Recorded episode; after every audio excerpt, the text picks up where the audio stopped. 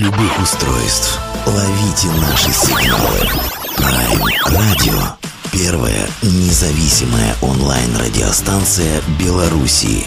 Авторские инсайды и музыкальные премьеры каждый день. PR Radio by prradio.by Prime Radio. Ваш правильный выбор.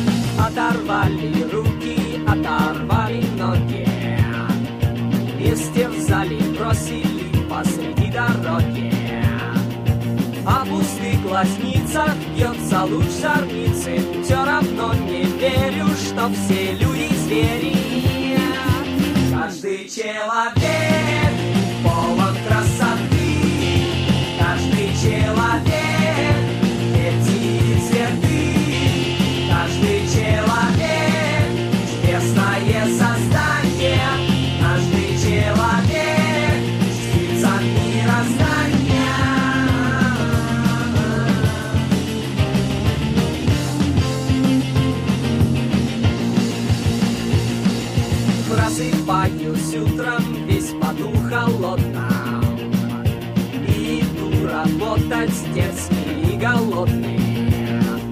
Я беру баллончик, закрываю двери. Все равно не верю, что все люди звери. Каждый человек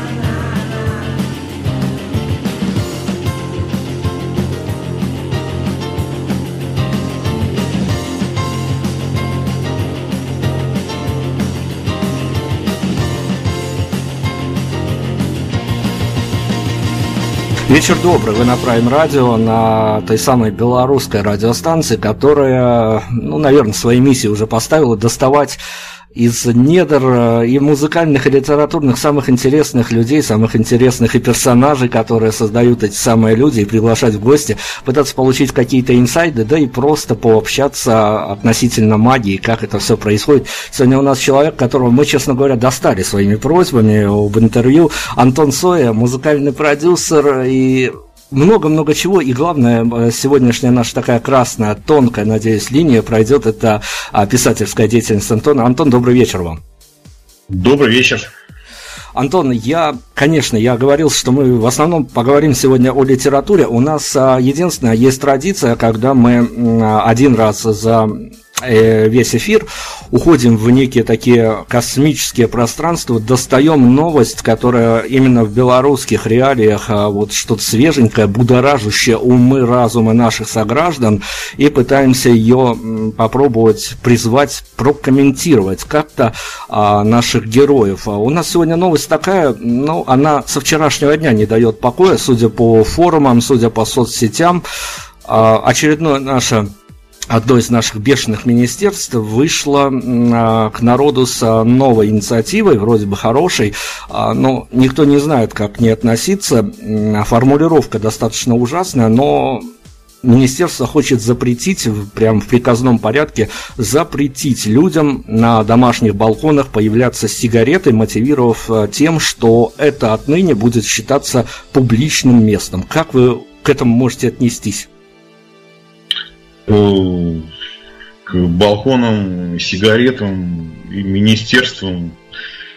Как я могу к этому отнестись?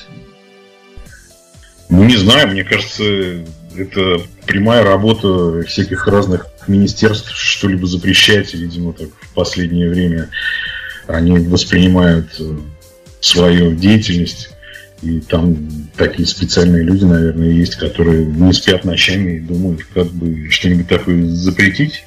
И, наверное, они с честью выполняют свой долг, придумали очередной вот такой вот план у них нарисовался, как спасти Белоруссию. Я думаю, это правильно. Ну, курение на балконе может привести к пожару, сгорит дом, а то и страна. Я полностью поддерживаю чем больше запретов, мне кажется, тем вообще лучше. Просто можно запретить все сразу и не париться.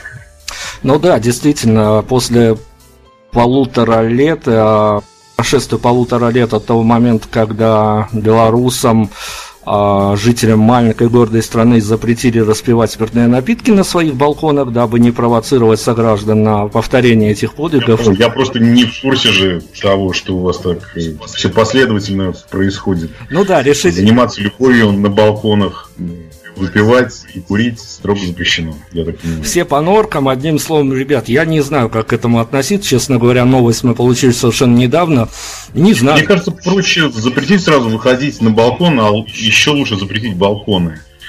И, мне кажется, такая проблема просто исчезнет. Зачем балконы, если все равно на них нельзя ничего делать? Вот. Хранить на балконах э, можно еще много чего запретить, если список опубликовать. Так что я думаю, что тут не паханное поле еще у ваших законодателей. Действительно, в общем-то, балконы белорусские попали под санкции, но вот отыграли мы информационный повод, все, бог бы с ним, не знаю, честно говоря, к чему приведет эта история, надеюсь, все кончится мирно, как всегда в этой стране, доброй и веселой. А что, могут быть э, какие-то волнения по этому поводу, люди выйдут на балконы ну, волнение в этой стране вещь такая как бы не принятая, но тем не менее, судя по тому, как взорвало медийное пространство Беларуси эта новость, э, ну, черт его знает, что тут может быть. Ну да ладно, на самом деле, то я думаю, что курение, курение, оно Судя становится... По всему у вас все очень хорошо и спокойно в стране, если медийное пространство способно взорвать такая новость. Честно говоря, мне даже как-то стало очень завидно. Ну да, в этой стране всегда все хорошо, весело, самая чистая страна, самые чистые города и веселые люди.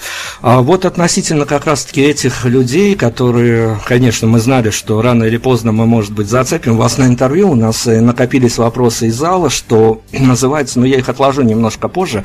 Я хочу начать вот с чего. Часто я спрашиваю музыкантов, с которыми мы общаемся, музыкантов совершенно разных стилей, я перефразирую этот вопрос, перенесу в литературную плоскость, и вам, как человеку, если сравнивать с музыкантами, который записал уже не один десяток альбомов, а вам, как человек, который уже не одну и не две книжки выпустил, скажите в какие-то, я не говорю о последних каких-то релизах, а может быть, э, немножко в прошлое, но где у писателя Антона Сои азарт возникает? Это во время самый такой азарт, который, ну, возможно, где-то и э, сесть потом за новую книжку. Это а, в момент торговли за роялти с издателями или в момент, когда после выхода книги ожидаются некие рецензии или трушные от э, обычных обывателей или от профессионалов, которые, ну, не то что вымирают, но явно мельчают? А, по поводу торговли с, изда- с издательствами, конечно, это классный момент, но он отсутствует в принципе, поскольку никакой торговли не происходит. Э, ну, радуешься, когда что-то предлагают в издательствах. Они же переживают тоже тяжелый кризис. У них же тоже не жизнь, а выживание. Если послушать издательство, то они несчастные страдальцы, которые помогают просто писателям из последних сил, поэтому, ну, какая там торговля, какой там азарт.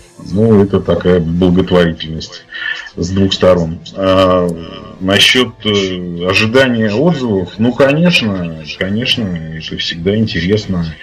И, а, и азарт э, тут, конечно, никакой не возникает, а вот волнение присутствует. Очень хочется, конечно, чтобы как кому-то твое творчество понравилось. Поэтому, когда действительно получаешь э, какой-то некий положительный отзыв, читаешь э, его и радуешься. И я всегда очень радуюсь, что кому-то нравится то, что я написал, потому что это действительно удивительно. Потому что я так и стараюсь, чтобы это кому-то понравилось, кроме меня. И вот, и поэтому, когда я читаю какую-нибудь очередную гадость про свое творчество, я очень радуюсь, что кому-то все-таки оно нравится. Такой у меня сейчас жизненный подход. Но с другой стороны, мы, наверное, вашу литературу нужно разложить на какие-то э, полочки по возрастам, по категориям, но относительно такого, ну, нам из Беларуси, наверное, плоховато видно, но относительно, надеюсь, я не ошибусь, если скажу медийно удачного э, релиза с Вичхантерами, ведь э, там аудитория, среди которой множество и хейтеров, и троллей наблюдается. То есть та аудитория, которая, в общем-то, не, не столько важна, наверное, содержание книги, сколько книга на какой-то момент, э, благодаря каким-то правильным, правильному промоушену, какому-то пушингу правильному, она попадает в аудиторию а, в, и становится на некоторый момент трендовостью. И вот э, часто вам случается читать, подглядывать, или кто-то вам э, рассказывает, или издательство, менеджмент, о том, что действительно, ну, какие-то такие бестолковые вполне себе, не то чтобы рецензии, а отзывы от э, людей, которые просто хотят попиариться на том, что вот книга на какой-то момент стала трендом. Ну, сейчас э, количество критиков э, зашкаливает. Это модная тема с присутствием социальных э, сетей и Инстаграма. Очень многие люди решили, что они просто обязаны делиться с миром. Ну, то есть они так в открытую пишут, что мир должен знать, что я ем, что я пью, что читаю. И главное, что я думаю по всему этому поводу. И, ну, в принципе, это абсолютно нормально. Я, в общем-то, мизантроп и в своей жизни как-то всегда слушал не то, что все слушают, читал не то, что все читают. Э, так происходило, и круг общения у меня довольно-таки узкий. Поэтому я понимаю, что требовать э, от всех э, какой-то любви к собственному творчеству, но это довольно-таки странно было бы с моей жизненной позиции. Кто-то наверняка пиарится, но это слово-то какое-то тоже такое достаточно идиотское, пустое под собой ничего не несущее. Ну просто люди хотят понимать, что они не просто так э, существуют, а что их голос кто-то слышит. Я пишу книги, а кто-то пишет рецензии на эти книги. Ну и замечательно, я очень рад. Тему постпродакшена никак не могу отпустить, а, и мы с этим сталкиваемся, и люди, которые попадают к нам в эфир, рассказывают, что ну, не просто своять некое произведение искусства, а его тем или иным образом в этом разнообразии нужно еще как-то, ну, навязать, не навязать слушателям или читателям, но продавать-то все равно надо. И Вот как раз-таки вам, как человек, который всегда вне этих самых а, массовых каких-то а, способов влияния на аудиторию находился, который ну, даже по книгам, когда ты читаешь, понимаешь, что человек явно со своим стилем, со своим мнением. Э, те или иные технологии, которые предлагают вам продвижение вашей же продукции, они иногда дергают вас. Ну, понятно, что иногда можно это и промолчать, потому что понятно, что на пользу дела все это идет, но некое чувство такого дискомфорта иногда внутри остается, когда уходишь от тех или иных ребят, которые предлагают э, способы доноса вашей очередной книги до аудитории. Дмитрий, с книгами все немножко не так, как с музыкой. Здесь э, э, вообще редко встретишь издательство, которое занимается, как вы говорите, постпродакшеном, а на самом деле ну, просто продвижением. То есть есть э, огромные издательства, неповоротливые, у которых э, там выходит, я не знаю, там, около тысячи там, наименований в месяц, э, и они заваливают, их, их там парочка всего, ну, не буду их рекламировать, и так все, кто там захочет, знают, как они называются, и они вообще не занимаются продвижением. Зачем? То есть, э, как бы, есть уже известные авторы, они сами себя продают, неизвестных они стараются особо не печатать, ну, максимум какая-то обложка. Э, есть маленькие издательства, которые очень там, стараются, выбирают себе авторов, выбирают художников, делают все с любовью. Но у них обычно нету денег на этот самый постпродакшн, не остается. Поэтому все равно продвижением никто не занимается. Поэтому я бы и рад очень сильно расстраивать из-за того, что мне как-то не так продвигают, не теми способами, которые противоречат там моему жизненному кредо. Но просто вот с продвижением, что касается вичхантеров, у издательства «Росмен» как раз, э, в отличие от других издательств, есть продвижение. Они поймали свою аудиторию, они ее долго-долго разрабатывали, этот вот свой участочек, этот, э, это подростковое фэнтези, причем подростковое русскоязычное фэнтези, то, за что никто там долгое время не брался и считался, что это уже как бы мертвое поле. Потом появились удачные там всякие мировые проекты, ну, там, начиная с Гарри Поттера и, и так далее. А, и вот э, у нас э, в России э, Росмен поднял этот флаг, и они стали работать с детьми, подростками в сетях, в основном ВКонтакте. То есть, ну, такая вот история собственно, ничего там особенного нету. Просто они молодцы, что хотя бы чем-то занимаются, а, собственно, эти вот ребята, которые читают книжки, они сами являются главными, главным двигателем этого процесса постпродакшена. Тем, что они читают, что они об этом пишут, там выкладывают какие-то свои фотографии в сетях. То есть все это уже саморегулируется.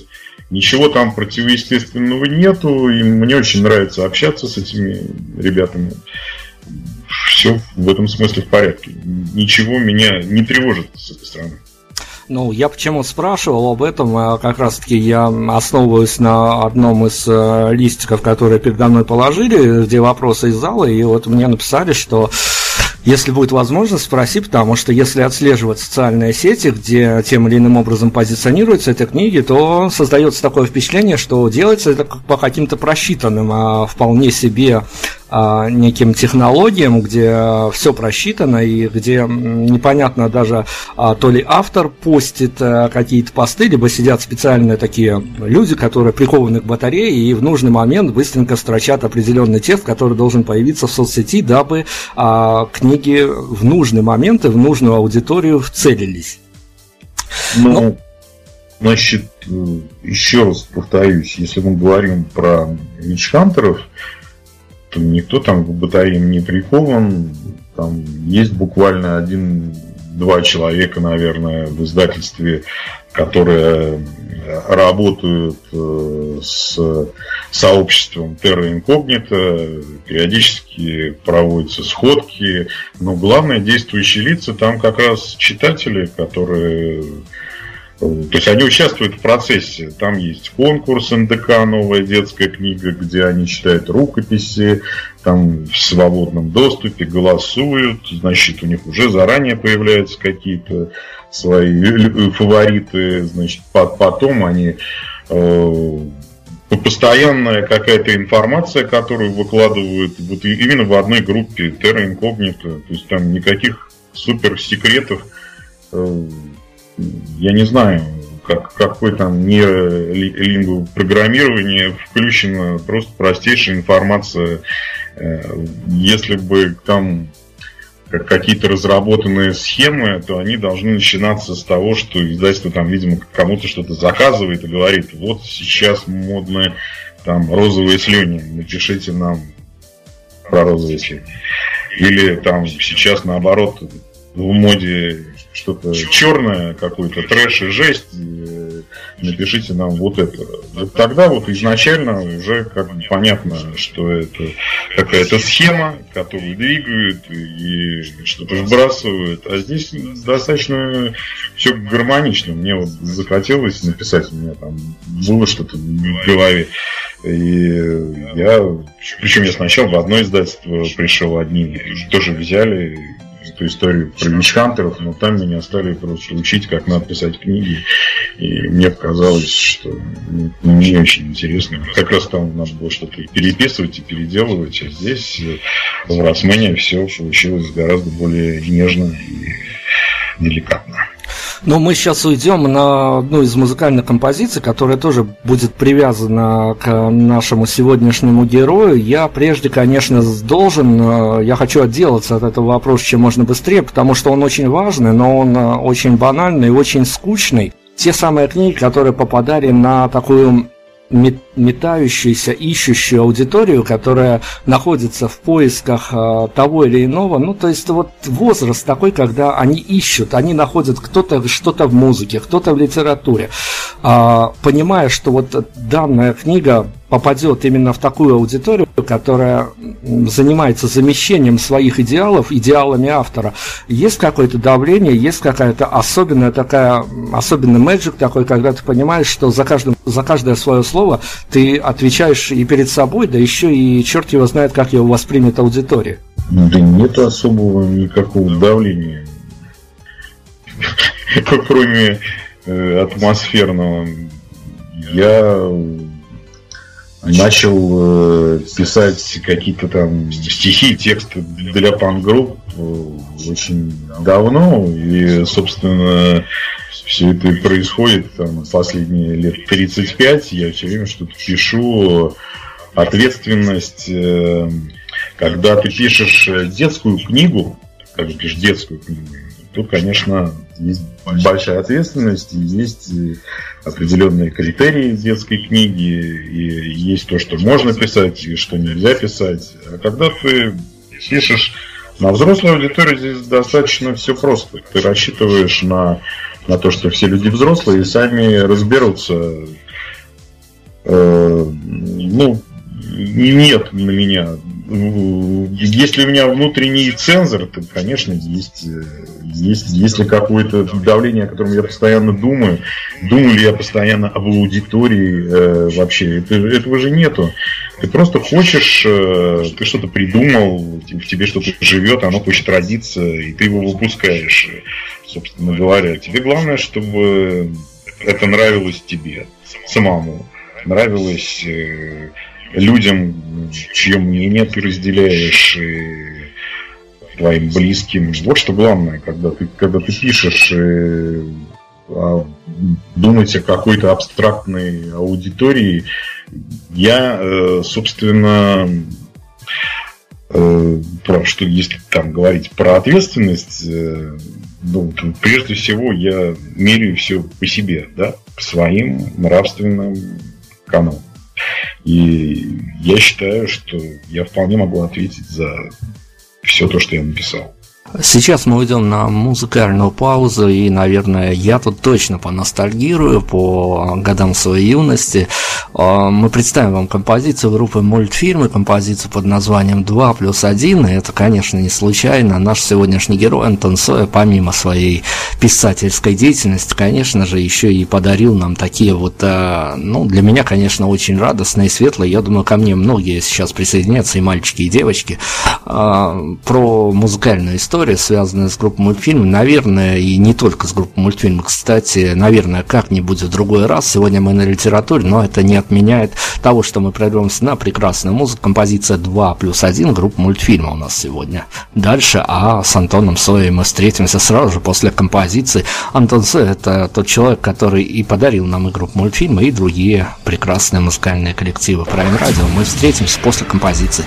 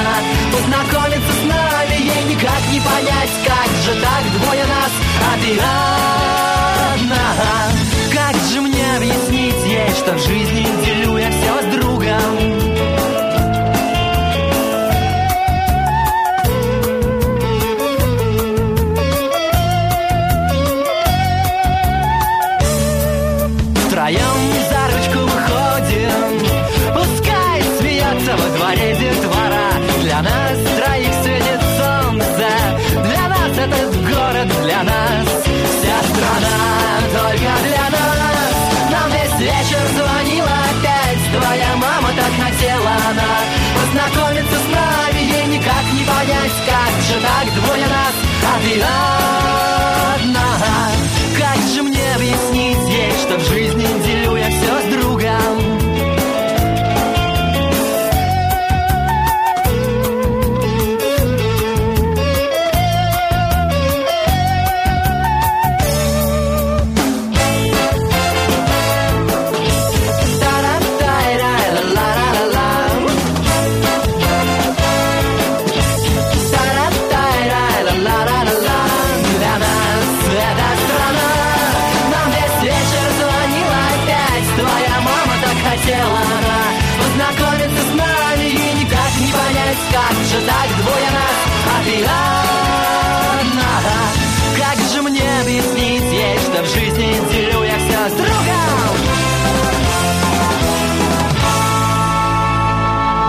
Антон Сой у нас сегодня в эфире отвечает на вопросы относительно литературы и немножко музыки. И как раз-таки вот эти вот хитросплетения сейчас э, встретятся у нас в беседе. Э, я хочу продолжить литературную тему, но обратиться к этой самой теме вот с какой стороны. Последний раз э, мы данный вопрос, который я сейчас хочу адресовать, обсуждали с э, известным музыкантом, а ныне еще и писателем Александром Балуновым, Балу, и мы с ним сошлись на той точке зрения, что иногда а вот э, как раз таки самое сложное, это, наверное, ухватить первую фразу, оттолкнуться от чего-то и дальше уже сесть, и можно писать часами, не вылазить из-за компьютера, из-за печатной машинки или просто водить карандашом по бумаге. Это а, как у кого, какой фетиш писательский наблюдается. А, но вот я хотел бы как раз-таки узнать, а, что у вас а, как раз-таки, есть ли этот фактор первой фразы и с чего нужно начинать писать или начинать писать это такая абстрактная формулировка? Ну, чтобы начать э, писать, надо, естественно, приложить определенные усилия. Самое главное это заставить себя. И ты, ты начинаешь писать, то есть об этом говорят абсолютно все, то все уже и начинается. Можно поймать какую-то фразу, там, предложение и так далее. Но это все такой достаточно, ну, это уловка, э, такой некий самообман. На самом деле, то есть ты должен писать. Всякие истории про вдохновение, там, ну да, иногда вдруг ты что-то там вспомнишь или придумаешь, и тебе немедленно это надо записать. Но это не писание книги.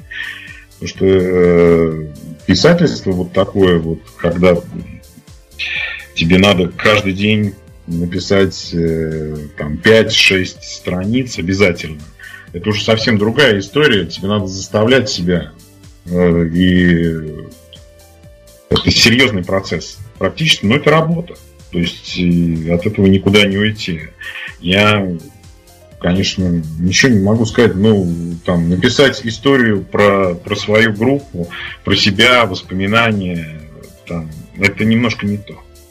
Это не, не писательская работа. Ну, замечательно, но дай бог, балу новых книг, э, но в данном случае речь идет о, о, о разных э,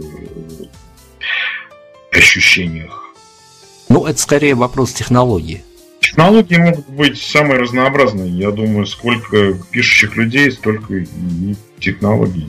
Все мы вроде бы одинаковые, но мозг э, у всех вроде бы одинаково устроен, но, но при этом мы все же отличаемся чем-то. Одну такую схему привести, вот как вряд ли возможно. Вот этот коуч, как написать книгу, как написать хорошую книгу.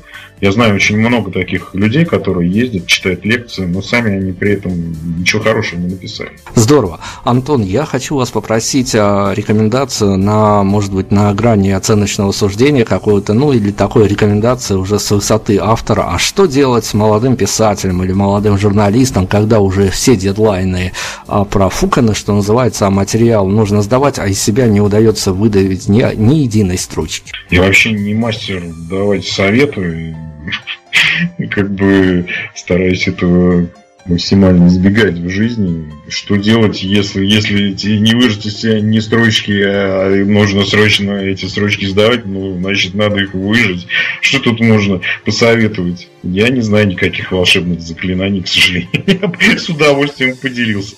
А, мы сейчас в некую другую плоскость а, попробуем перебраться, и я боюсь ошибиться, я боюсь быть неправильно понятым, но это все такое ощущение, связанное с тем, что мы, готовясь к интервью, пересматривали материалы, и у меня создалось ощущение, что вам, как автору, иногда не вполне себе комфортно вычитывать свою же, свои же книжки, свою же литературу перед аудиторией. Комфортно ли я чувствую себя, читая свои книги на аудитории. Ну, во-первых, я очень редко это делаю для того, чтобы понять, насколько я комфортно себя чувствую.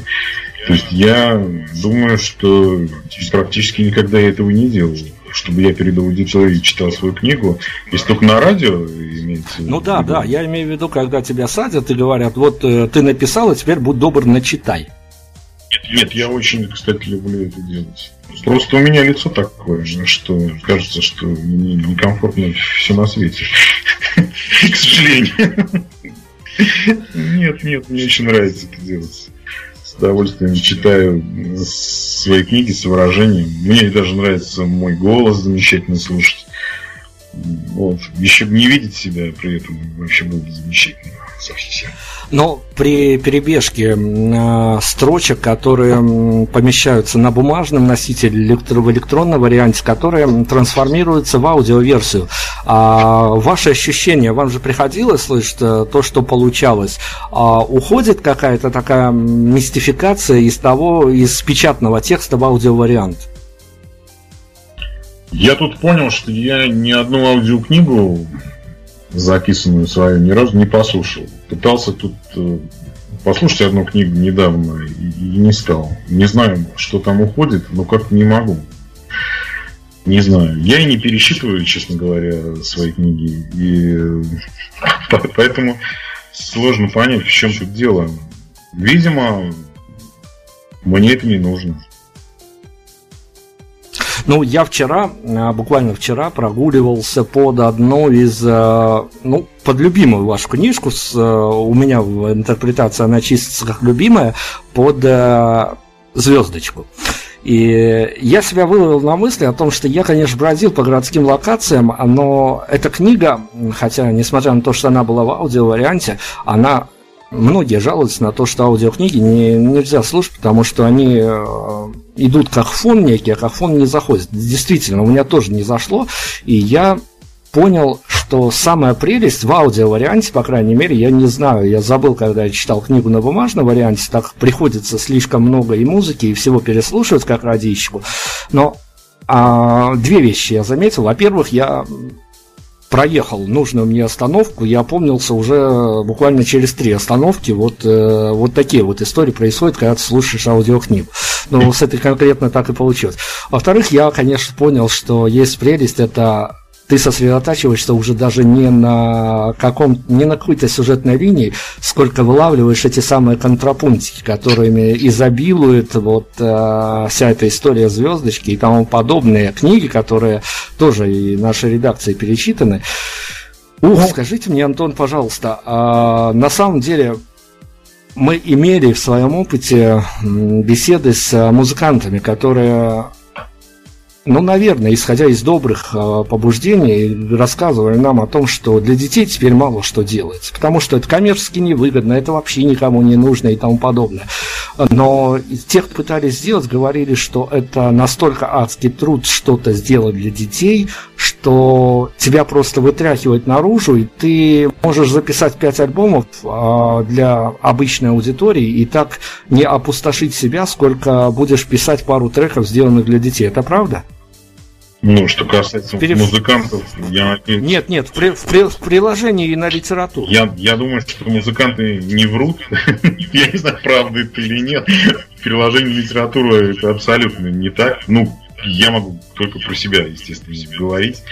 Я не знаю чужого, чужого опыта, но это одно сплошное удовольствие писать детские книги.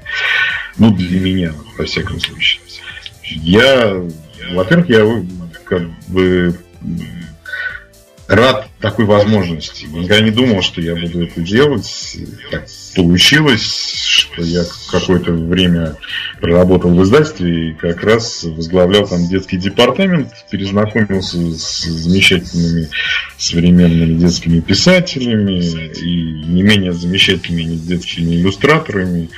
И, собственно, история про звездочку это же такая музыкальная книжка, история про шоу-бизнес, на самом деле, просто для детей, про подпольный московский звериный шоу-бизнес. И в принципе, если бы не было такого замечательного художника, как э, э, дядя Коля Воронцов, то и книжки бы не было. Я считаю, что он полностью соавтор, поэтому, когда вы рассказываете, что вы эту книжку слушаете, а не смотрите, мне просто жалко, потому что, ну, это все равно, что сходить на концерт любимой группы с закрытыми глазами тоже. И только слушать или не смотреть. Раз уж мы тут все про музыку говорим. Потому что успех детской книги, он именно книги, иллюстрированные книги, это на 70% художник. Я не помню большинства детских книг своих любимых, э, текста не помню, но помню образы, помню образы, созданные этими художниками.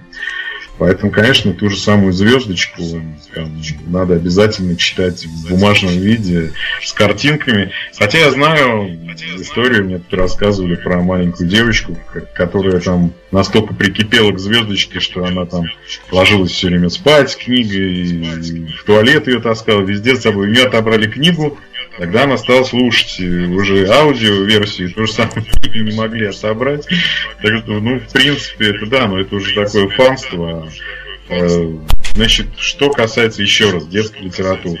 Это замечательная аудитория, очень благодарна. Я очень люблю общаться с, со своими читателями детских книг. Люблю общаться с родителями детей, которые читают мои книги добрые, веселые смешные книги. В отличие от взрослых моих книг, которые не добрые, не веселые, и, ну, если смешные, то далеко не все. Конечно, мне нравится писать детские книги, я с удовольствием это делаю, и никаких мук при этом я уж точно не испытываю. И мне жалко этих несчастных музыкантов. Все у них всегда не так.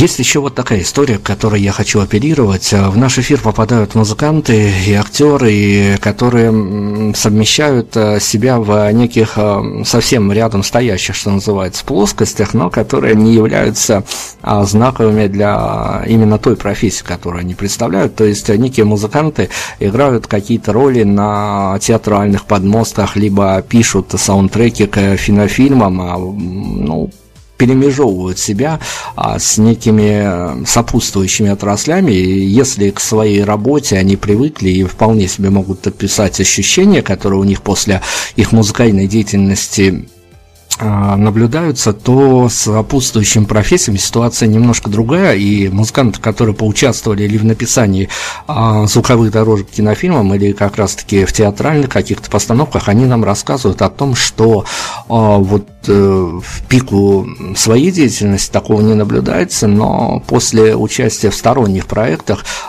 персонажи, к которым они причастны, будь то театральные герои или какие-то кинематографические, под которые пишется подложка, их еще на протяжении месяца, двух, трех не отпускает.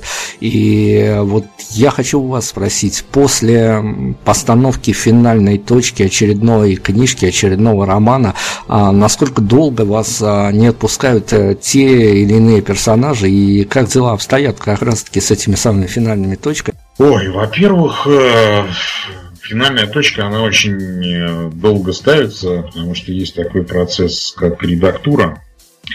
Ты закончил вроде бы книгу, ты ее откладываешь на какое-то время, чтобы как раз тебе отпустило все это, потому что ты слишком внутри уже в этой книге, и надо, чтобы она недельку хотя бы пожила отдельно от тебя.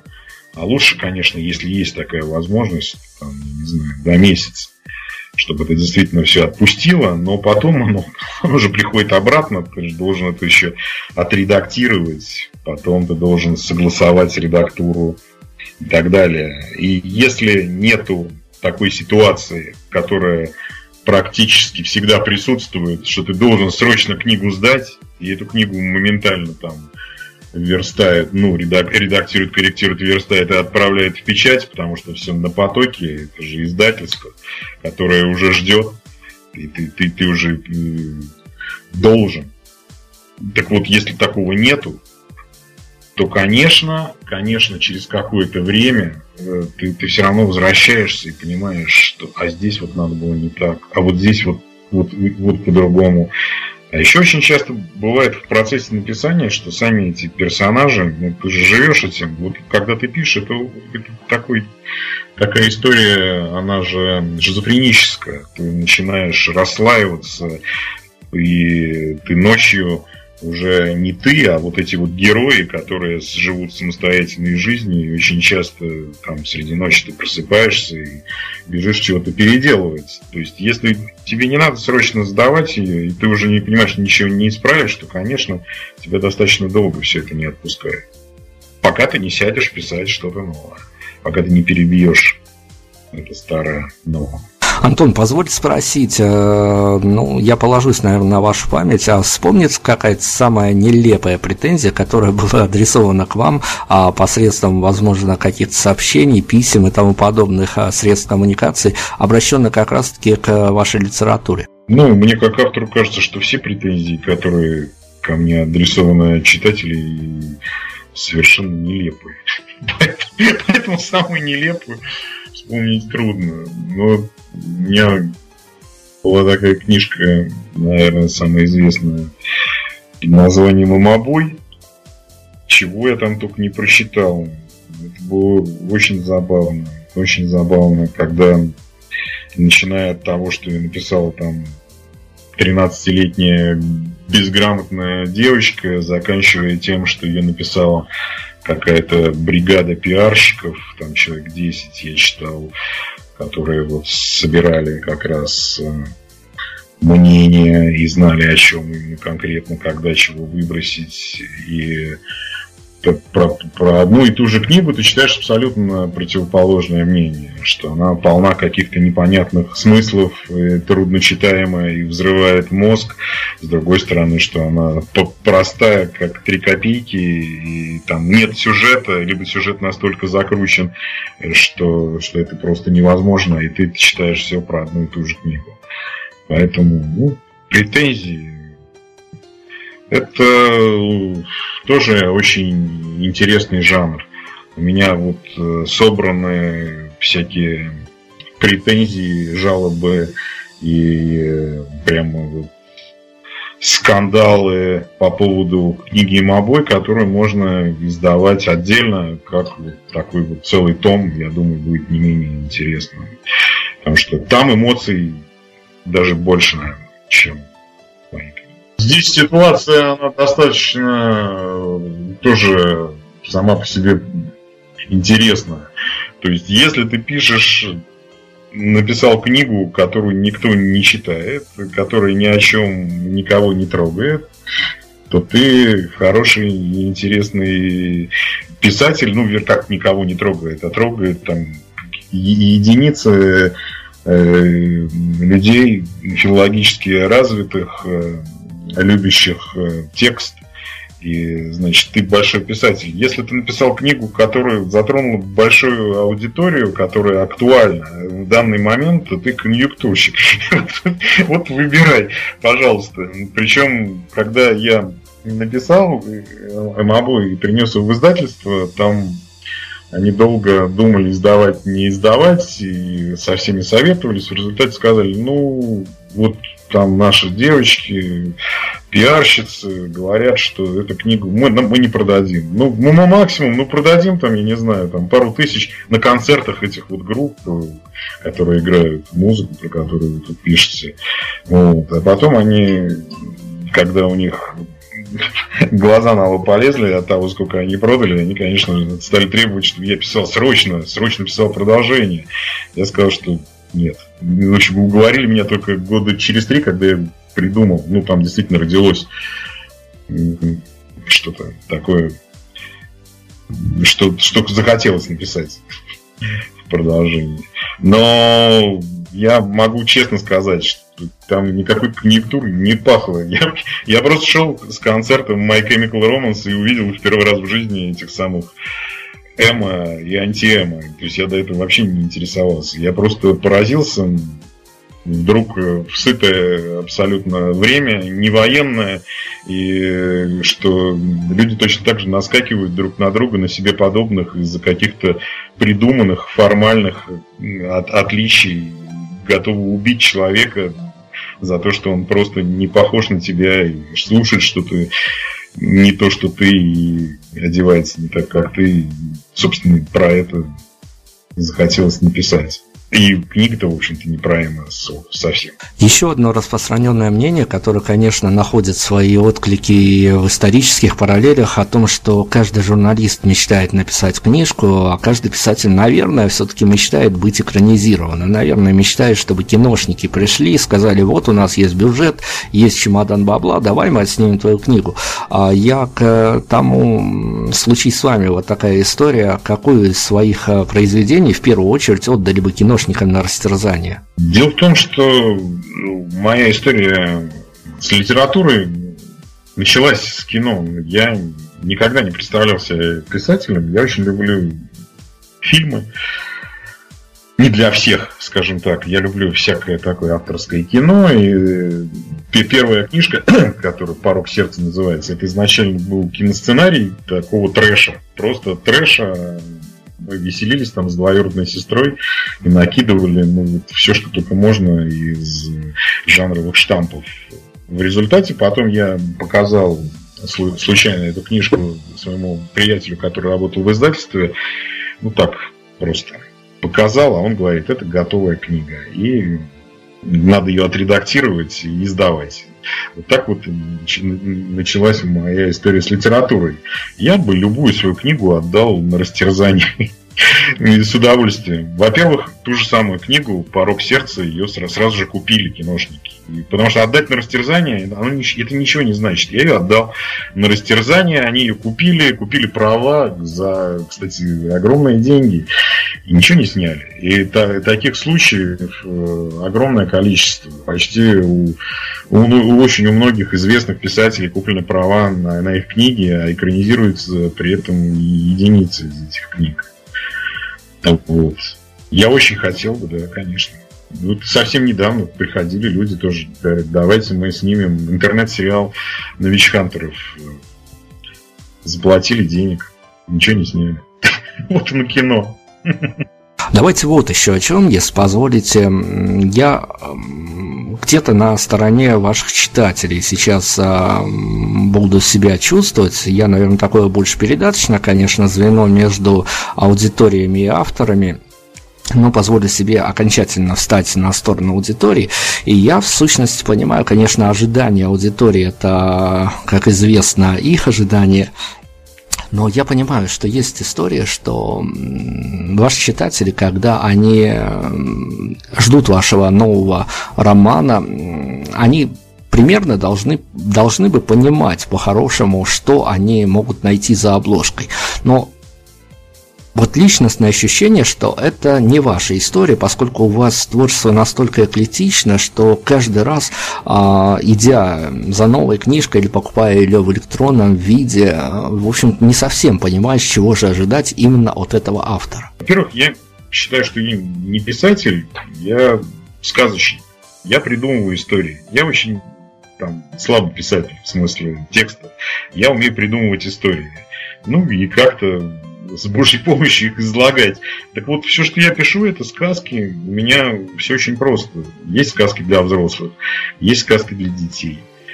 Ну вот, есть такой завет сюрреалиста Бритона писать э, сказки для взрослых. Я с него начал. Потом, когда уже я понял, что готов, я начал писать сказки для детей в принципе, никакой эклектики особо здесь не вижу. Пишу про то, что мне интересно, пишу сказки. Мы сейчас живем в такое достаточно и сложное, и интересное время, конечно, одновременно, и я допускаю, и есть у меня мысли по этому поводу, я могу понять, а, что в данный период, в данной парадигме временной ваши творения где-то какой-то части аудитории будут весьма адекватно и весьма ну, своевременно восприняты. Но если копнуть немножко дальше и зашвырнуть вот все эти какие-то авторские нюансы в будущее, как вам кажется, а что может случиться с а, литературой Антона Сои и как она может быть воспринята воспринято а, где-то, ну, предположим, лет через 20? Не знаю. Вот хороший вопрос. Я как-то надеюсь дожить еще лет 20 протянуть, и тогда, наверное, смогу на него ответить. Я очень надеюсь, что что-то из моих книг будет читаться лет через 20. Во всяком случае, есть обнадеживающие такие показатели, как, например, э, художник Александр Григорьевич Александр Георгиевич э, Тругот, которому все-таки 83 года, который иллюстрировал им обои по пару лет назад. Считается, что как бы я надеюсь, что я надеюсь, что людям, которые будут далеки от тех реалий, которые нас сейчас окружают, могут быть интересны мои тексты. Я надеюсь. А жизнь покажет. Ну, то есть мы можем а, додумать до того, что ваши произведения, какие-то из ваших произведений могут быть помещены в школьную программу. И не дай бог, зачем же это в школьную программу?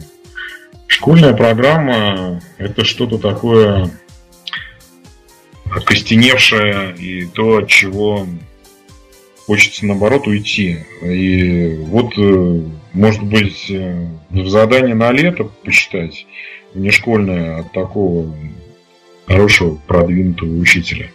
Это было бы неплохо, попасть в такие списки. Что-нибудь попадет, я думаю. А если не попадет, то не попадет. Ничего страшного.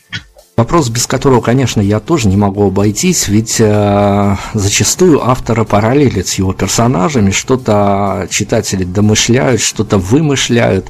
Э, если брать, э, опять вопрос сложный, мы не можем на какой-то конкретной книге сегодня сосредоточиться, потому что хочется все и сразу. А если брать какие-то персонажи, хоть одного из них можно сопоставить э, в таком разрезе, чтобы сказать, что вот именно этот персонаж – это истинно альтер Антона Сои? Нет, все это все это разные персонажи из э, моей памяти, окружения и придуманные. Это такой уже синтез, естественно.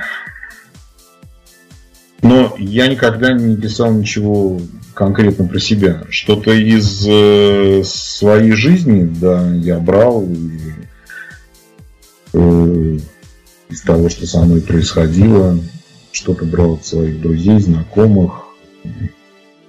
Это, этого много в моих книгах, но я никогда не писал конкретно про себя. Антон, ну вот будучи человеком абсолютно медийным, а в хорошем смысле этого слова, я сейчас о личных ощущениях, конечно, ничего не говорю, но человеком медийным, человеком публичным, человеком тиражируемым, человеком, которого а, даже при определенных обстоятельствах разбирают на цитаты, а, у вас в какое-то время, я не знаю, может быть, в дикой юности или наоборот уже вот э, в возрасте признанного автора, а, было какое-то внутреннее ощущение, что ожидание было куда круче, чем сам праздник?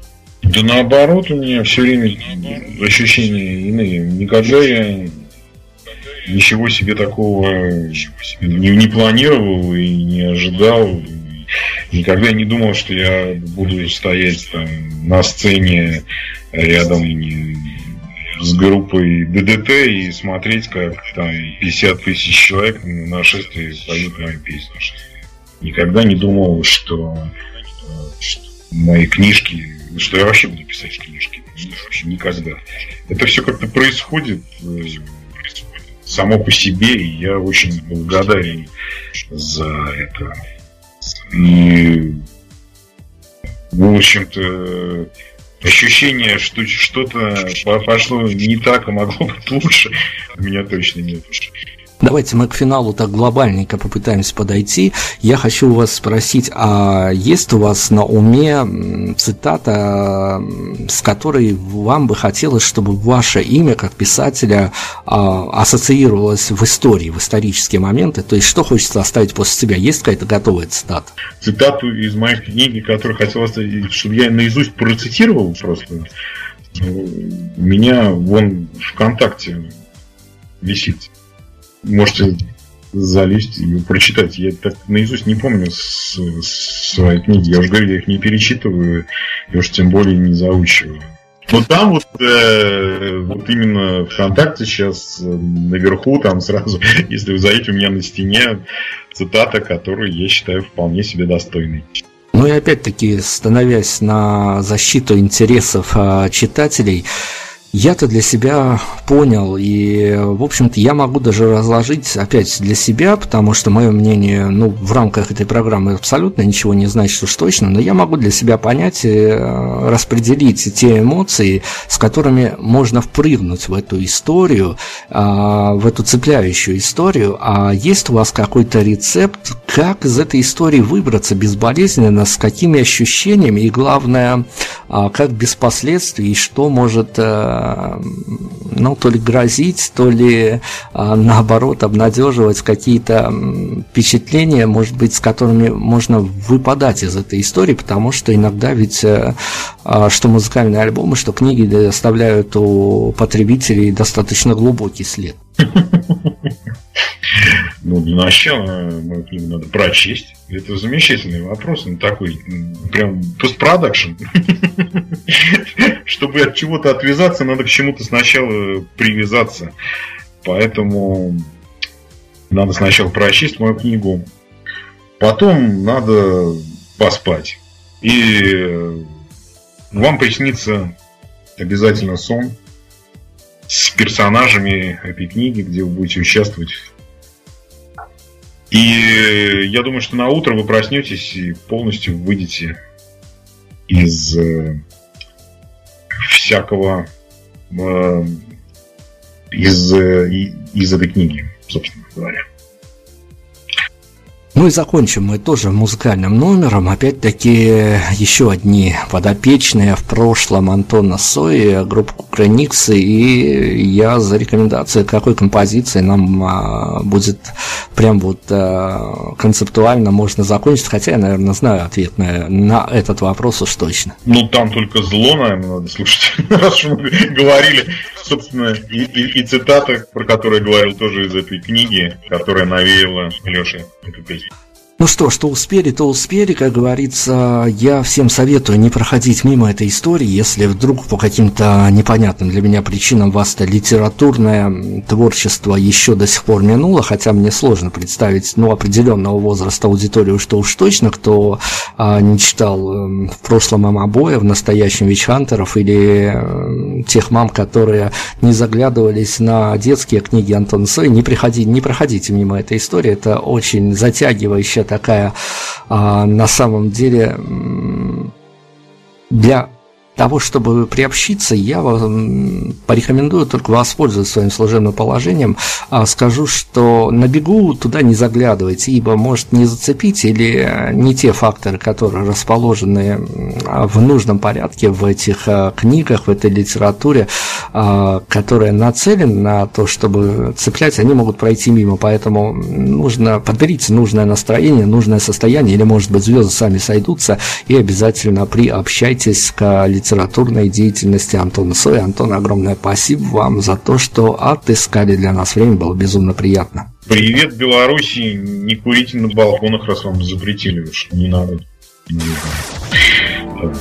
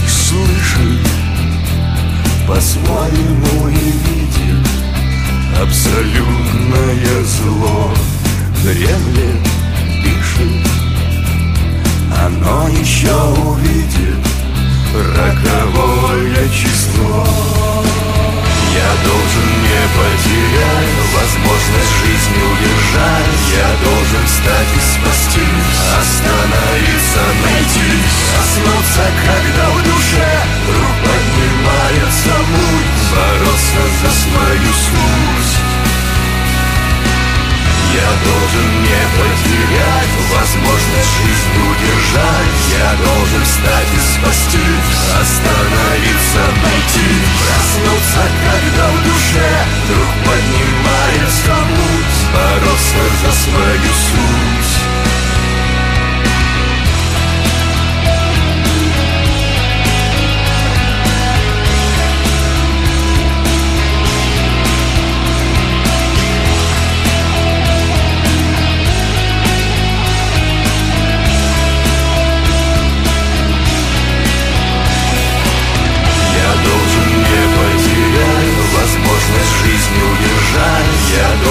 Встать и спасти, остановиться, найти Проснуться, когда в душе вдруг поднимается муть Бороться за свою судьбу